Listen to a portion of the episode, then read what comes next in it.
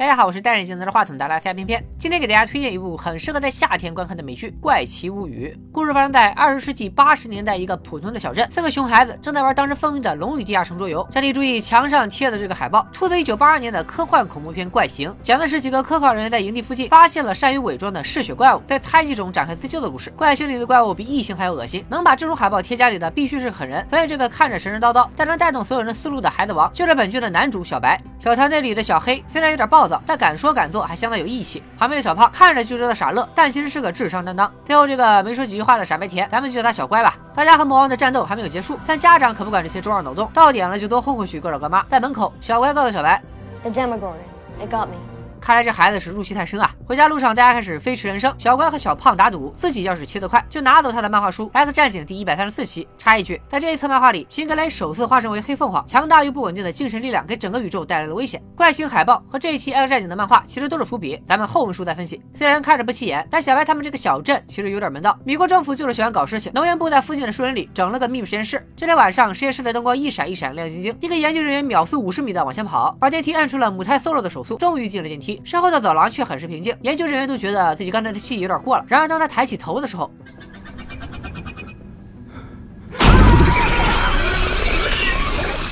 实验室已经出了乱子，但镇上谁也不知道。为了抄近道，小乖冲进了实验室的地界，这个写着“不得擅闯”的铁丝网。今天来了个我家大门常打开，一个黑影突然闪现，把小乖吓得摔了一跤，车也不要了，就往家跑。到家一看，谁也不在，想报警还没信号。小乖跑到后院，拎起枪就上了膛，结果家里的灯泡突然闪成了夜空中最亮的星，灯灭了，小乖也跟着消失了。第二天早起，小乖他妈以下简称乔妈，发现儿子不见了，立马就去了警察局。警长在小镇待了这么些年，办过最大的案子，顶多就是谁家养的阿拉斯加走丢了这种，这回终于丢了个活人。但警长的第一反应是小乖旷课。逃学，乔妈很生气。我们家孩子名字就叫小乖，怎么可能逃学呢？于是警长来到学校，想从最后见过小乖的黑白胖三人组织里问出点什么。结果仨孩子说起小乖消失在小树林，就开始思路跑偏，开始纠结幽暗密林到底是指环王还是霍比特人里的景点。警长一看没辙，中二少年指望不上，只能警告他们不要擅自行动，自己带着人去了小树林。失踪的小乖引起了全镇的注意。另一边，搞事的源头实验室也终于来人了。几个西装男在一个博士的带领下，全副武装来到研究人员消失的地方，周围又是粘液又是碎肉，墙上开了个大洞，里面还还有东西在蠕动。奇怪的是，比起这个人间地狱，博士更在意的是一个趁乱逃跑了的小女孩。一家饭馆里，老板抓住了一个小偷，看来他就是那个从实验室逃跑的孩子，比正常孩子瘦小得多，也没法正常和人交流。老板忙活了半天，只知道了他的名字。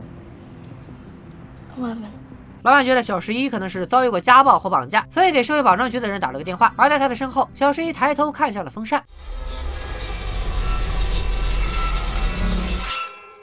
之前那期关于黑凤凰的 X 战警漫画，就是为了给这位身怀绝技的小十一做铺垫。晚上，社保局的人终于赶到，阿姨看着非常和蔼，下手也是相当干脆，一枪就打死了老板。他的身后，博士也带着一群人赶到，小十一一看，转身就跑。等博士赶到后厨，发现包围的人躺了一地，小十一却再次消失了。与此同时，放学回到家的小白也没闲着，不听话一时爽，一直不听话一直爽。警察的警告算个屁，兄弟失踪了，那就得去找啊！小白把自己姐姐阿珍早恋的事抖了出来，引得阿珍暴怒，吸引了家长的注意，然后他联系上了小黑、小胖，悄悄奔小树林去了。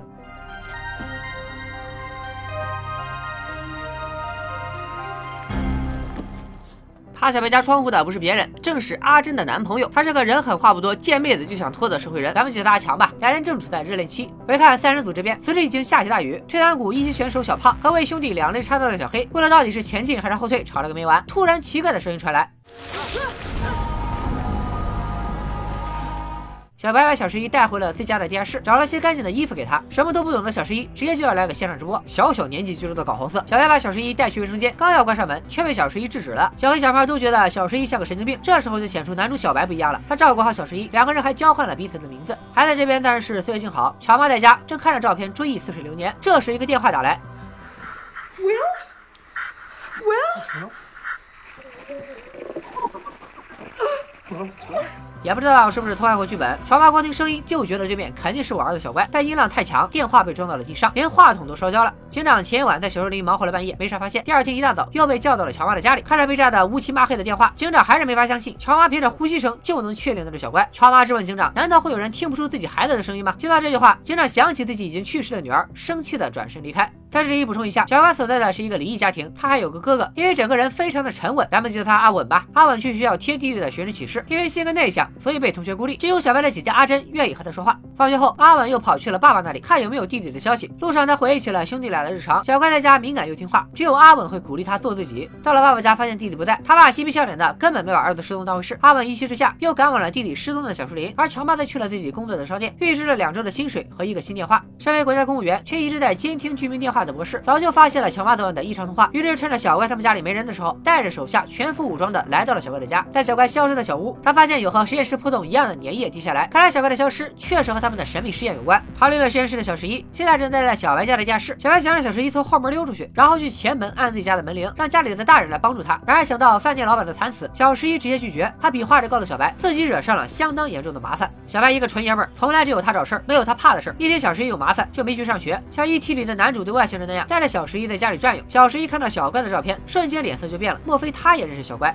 这时小白的妈妈回到了家，小白赶紧把小十一藏到了衣柜里，向他保证自己不会把他在这里的事说出去，还解释保证就是不能违背的事情，永远不能。在衣柜里，小十一像是忍受不了秘密空间，陷入了可怕的回忆。爸爸。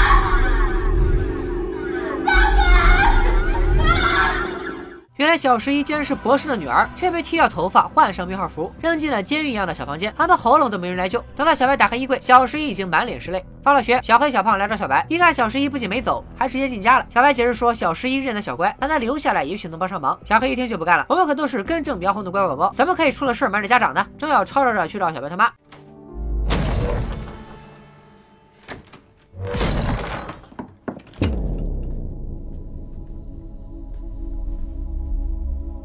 No，小黑、小胖彻底怂了，解释说自己只是热血上头想救朋友，顺便给小十一这个文盲科普，朋友的意思就是无所不谈和永不背叛的承诺。小十一一听那是相当感动，用桌游给三人组透露了小乖的情况，这个小人就代表着现在的小乖。然后他把整个地图翻到了漆黑的一面，难道说小乖去了另一个世界？小十一说小乖虽然消失了，但他只是躲了起来，麻烦的是他躲的并不是人，而是怪物。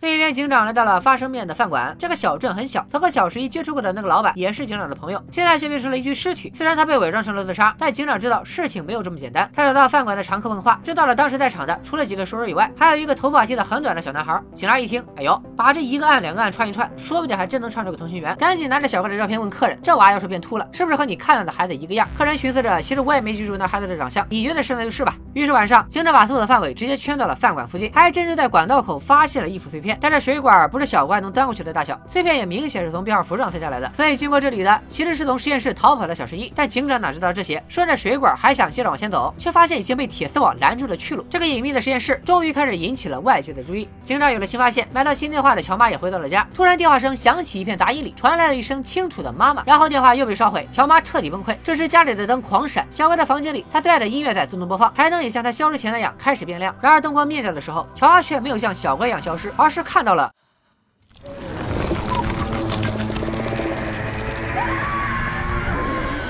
这谁顶得住啊？赶紧溜啊！然而乔妈的车都发动了，小乖屋里却又响起音乐，亮起灯，像是在诱惑他回去，又像是在传递着什么信号。为了不错过找到儿子的一点可能，乔妈还是咬牙回了家。家的夜生活都很精彩，小白他姐阿珍也没闲着，准备趁大人不在，和闺蜜一起去男友阿强家里开趴。阿珍在学校是个学霸，也一直是父母眼中的乖乖女。不过最近正在叛逆期，谈上恋爱以后，更是找到了放飞自我的乐趣。路上阿珍就说：“我和我男朋友阿强都是正经人，今晚啥也不会发生。”但是到了 party 上，几个人却越玩越疯。乔文说过，阿稳就在附近的小树林里找弟弟呢，他还带了相机到。处拍照，想找点线索，突然听到了尖叫声，跑来一看，才发现是自己的同学，两对小情侣在开趴。但阿稳没人缘啊，看着他们闹成一团，也没有上去打招呼，而是站在树丛后面，看着沉稳的驼背阿珍。貌似阿稳对阿珍有意思，但是大哥，你是不是忘了自己还有个失踪的弟弟了？这功夫，阿珍和阿强的感情也是迅速升温。她闺蜜不小心把手划伤了，等处理完再回来，阿珍已经要跟男友上楼了，直接给闺蜜撂下一句话：“你自己回家吧。”阿珍的嘴骗人的鬼，但闺蜜当然选择原谅她，坐在楼下继续等。阿稳这会儿啥也不知道，看阿珍在窗口出现，咔咔接着拍。但等他欣赏完照片再抬头，就看见阿阿珍和男票俩正经人朝着窗帘。就开始不干正经事了。阿文脸上沉稳，心态不稳，一甩手开始拍起了阿珍的闺蜜。姑娘作为全场唯一的老实人，我们就叫她老师姐吧。老师姐手上的血不小心滴进了泳池里，本来也不是什么大事儿。好吧，这事确实有点大。但阿本只好低头鼓捣相机，啥也没看见。再抬头时，泳池边已经什么都没有了。老师姐就这样凭空消失了，但她真就只是消失，还没领上盒饭。一睁眼，发现自己在的这个地方雾霾指数五颗星。这火烧眉毛的时候，老师姐还是一片真心向阿珍喊着她的名字求救。但是不赶巧，阿珍这会儿正感受师妹的大和谐，恍恍惚惚的一点动静全被她当耳旁风了，这可害苦了老师姐。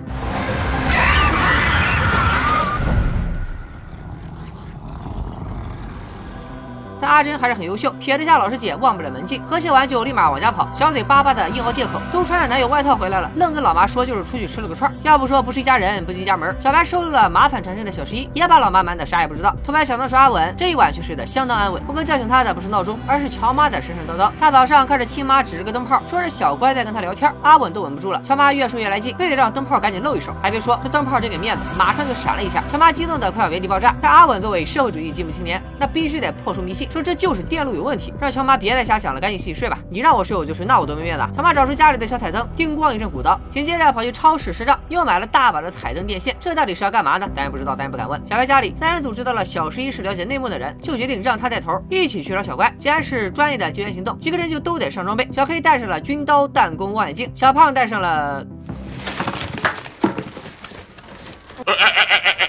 小胖也是逻辑鬼才，真要出了事儿，谁也指望不上，只能靠小十一。那还不如大家吃吃喝喝，快乐就完了。孩子，你这个心态去打怪都屈才了。说着话就到了上学的点儿，小白把小十一留在家里，教会他用手表看时间，约好放学后一起行动。这会儿小十一已经熟悉了家里的部分地形，自己在家也有的玩。他用精神控制着这个模型，大家应该都认识，就是《星球大战》里韩索罗的那艘千年隼号。模型玩腻了，小十一又对电视机产生了好奇。正在播的《宇宙巨人希曼》和可口可乐广告都是八十年代风靡一时的产物。可乐罐在屏幕里翻转，小十一却像是看到了什么可怕的东西，开始被回忆支配。记忆里的他穿着。编号服，带着一个脑电波仪。美国农业部也是个会过日子的主，这玩意儿一看就比 X 教授那个便宜多了。小十一对着可乐罐使劲，博士也就是他老爹，带着一群人隔着玻璃，像看猴一样的看他表演。等小十一隔空捏扁了可乐罐，博士终于露出了微妙的笑容。然而鲜血却缓缓的从小十一鼻子里流下。这使用能力就会流鼻血的设定，很像史蒂芬金的小说《凶火》，只不过在《凶火》里，流鼻血的人是超能力女孩的父亲。电视的声音把小十一从回忆里惊醒，他上楼进了阿正的屋子，开始新一轮的探索。这里的海报出自汤姆克鲁斯1983年的电影《乖仔也疯狂》，一场高中生的自我释放。呼应着阿珍青春期的小叛逆，在阿珍的房间里，小十一看着他从小到大的照片，以及他和朋友的合照。从未有过正常生活的小十一，在这一刻，脸上的表情难过的不像个孩子。让小十一悲伤逆流成河的阿珍，这会儿正在学校，和阿强沉浸在粉红色的回忆里。等上了课，才发现我那昨天还在这儿的那么一大坨的闺蜜哪去了？问问一起开班的朋友，大家都觉得老师姐一个单身狗，肯定是吃多了狗粮，所以提前走了。今天没来上学是因为逃课。但阿珍想想还是不对，向老师姐家里打听情况，差点把开班的事说漏嘴。好不容易遮掩过去，但老师姐的妈妈已经开始觉得不对。在阿珍的支支吾吾里，这家孩子到底出了什么事呢？同样是丢了孩子，乔妈的家里已经是大户人家过节的气氛。她把所有的彩灯都装上了，来安慰她的小白他妈一进门都惊呆了。姐们这心理素质很硬啊。乔妈也跟她解释，家里这么喜庆不是因为别的，只是小乖最喜欢圣诞节，所以把家里布置起来，就好像这孩子还在自己身边。两人心连心聊着天，被带上门的小白他妹可坐不住，晃晃悠悠的就去了小乖的房间，灯闪的就像踩了电门，孩子也在那跟着乐呵。突然灯光全部灭掉。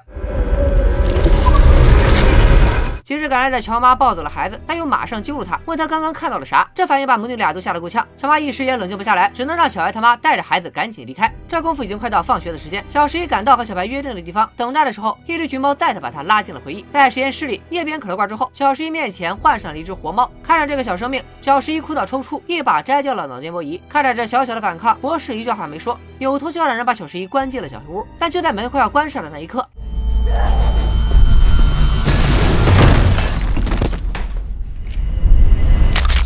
这是小十一第一次杀人，损耗了过多的精神力，血从他的鼻子、耳侧流下。然而看着地上的尸体，博士却开始夸奖小十一的能力，第一次像个真正的父亲一样摸着他的头，然后抱起因为他的一个抚摸而哭个不停的小十一，走出了小黑屋。终于放学的三人组把小十一从回忆里唤醒，小白脸上的伤被小十一发现，他本来还想称谎，但小十一已经被科普了朋友的含义，朋友之间就必须说真话。小白只好老实交代，自己在学校就是个被校霸欺负的弟弟，之所以瞒着小十一，是不想让他觉得自己是个废柴。小白还想解释更多，却被小十一打断。他看着小白的眼睛，告诉他自己什么都明白。孩子们。聚在一起找小乖，警长也没闲着。虽然之前的搜查被铁丝网拦住，但他不抛弃不放弃。寻思着实验室虽然神秘，但顶多就是在搞什么太空武器，用来在冷战后期制裁苏联人。大家都是公务员，哪有互相为难的道理？于是直接开车来了实验室的正门。离家很丰满，谢人很无感。车子刚到大门口就被拦下了。门卫告诉他们，想进来必须要有能源部的指令。一听这话，警长也来气，表情杠了一批，嘴上却非常从心，说自己就是为查案走个过场，进去也不多瞧，顶多十分钟。话都说到这个份上了，不熟归不熟，该给的面子还得给。警长蹭进了实验室的地界，跑去留下衣服碎片的管。道口查看，他坚信这里曾有一个孩子经过。但实验室的人比他还坚定，我们这有一百来个摄像头，芝麻大的地方都给你照得明明白白，没有人能随便进出。警长一听，这倒是给提了个醒，几个人直奔监控室。奇怪的是，号称是两个晚上的录像，眨眼的功夫就过完了。看完录像的警长脸色更加不对劲。那天晚上，他们本来想再出去找小乖，因为暴雨，所以取消了行动。但在这天的录像里，却完全没有暴雨出现。天气不会撒谎，所以实验室的人肯定在隐藏些什么。警长跑去图书馆查找相关的报道资料，不查不知道，一查就吓尿。这哪是实验室，简直就是一片瓜田。他们曾抢别人家的闺女去做精神控制实验，出个虐待事件还不让调查，而那个被抢走孩子的妈妈被质疑是个疯子，她的指控也被撤销。一个博士全权负责实验室，做着中情局批准的研究，却曾被告上法庭。报纸的照片上，他身边的孩子都穿着病号服，摄像和警长在管道口发现的布料一毛一样。这些细节串在一起，其他警察不当回事儿，但警长已经开始觉得围绕着实验室一定有什么可怕的事情正在发生。而小娃娃的失踪或许只是个起点。然而没等他细想，一个电话打来，所有警察都被从图书馆叫走。警方到底发现了什么？咱们先按下不表，来看看阿稳这边。他正在暗房里处理昨晚的偷拍照，没想到有同学突然进来，阿稳赶紧把晾在外面的阿珍私房照收了起来。而同学的表情已经是看透了一切。阿稳正准备回家，却被阿强带人拦住了。看到他洗照片的同学告了密，阿稳被当成了偷窥狂。但那私房照也传到了阿珍本人手里，简直就是公开处刑。阿强直接被气成了河豚，撕了阿稳的照片，报废了他的相机，带着小弟就走。只有阿珍留下，帮阿稳收拾烂摊子。一低头就发现了其中一张照片，清晰的拍到了孤身一人的老师姐。也就是说，聚会的晚上，老师姐没有离开，而是一个人待在楼下。阿珍立马收起这张照片，赶去了开拍的阿强家，果然发现了老师姐去的时候开的车。难道她一直都没走吗？阿珍进去一找，泳池边树林里一切正常。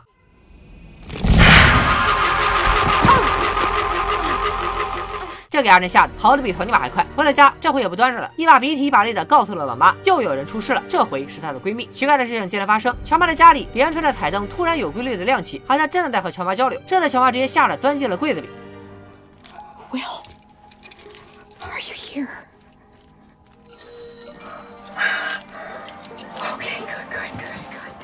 虽然相信儿子就在这里，但乔妈也没想到，集齐一把彩灯，还真就能召唤小乖。为了孩子，乔妈的智商一秒上线，她瞬间想到一个办法，可以和无法现身的小乖对话。Blink once for yes, twice for no. Can you do that for me, sweetie? 就这样，乔妈知道了小乖还活着，但是并不安全。那他现在在哪里呢？乔妈在墙上写下了二十六个字母，每个字母上放一个彩灯，按灯光亮起的顺序就能拼出单词。小乖通过灯光告诉妈妈，自己就在这里，就在这个家里。两个不同世界的人用灯光进行交流，在斯皮尔伯格一九七一年的科幻电影《第三类接触》里也出现过。电影的结尾，地球人和外星人通过灯光来对话。乔妈终于用灯光和小乖取得了联系，下一步就是动手救孩子，只需要小乖告诉他具体该怎么做。How do I find you? What should I do?